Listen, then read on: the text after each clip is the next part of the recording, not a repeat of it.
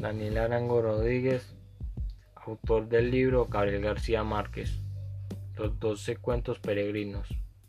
Fragmento de Buen viaje, señor presidente.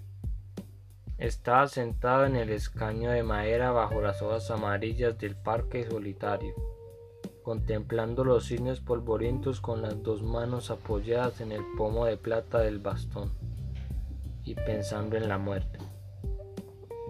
Cuando vino a Ginebra por primera vez el lago era sereno y diafano, y había gaviotas mansas que se acercaban a comer en las manos, y mujeres de alquiler que parecían fantasmas de las seis de la tarde, con volantes de organdía y sombrillas de seda. Era la única mujer posible hasta donde alcanza la vista. Era una vendedora de flores en el muelle desierto.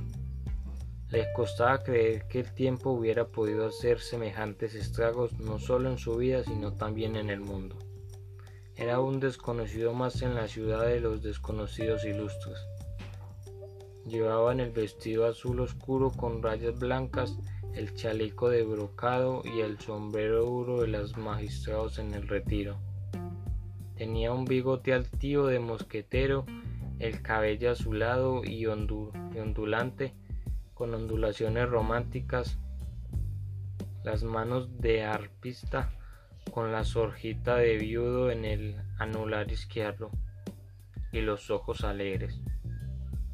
Lo único que delataba del estado de su salud era el cansancio de la piel.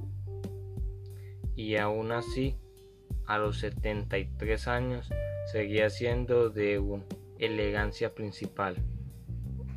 Aquella mañana, sin embargo, se sentía a salvo de toda vanidad.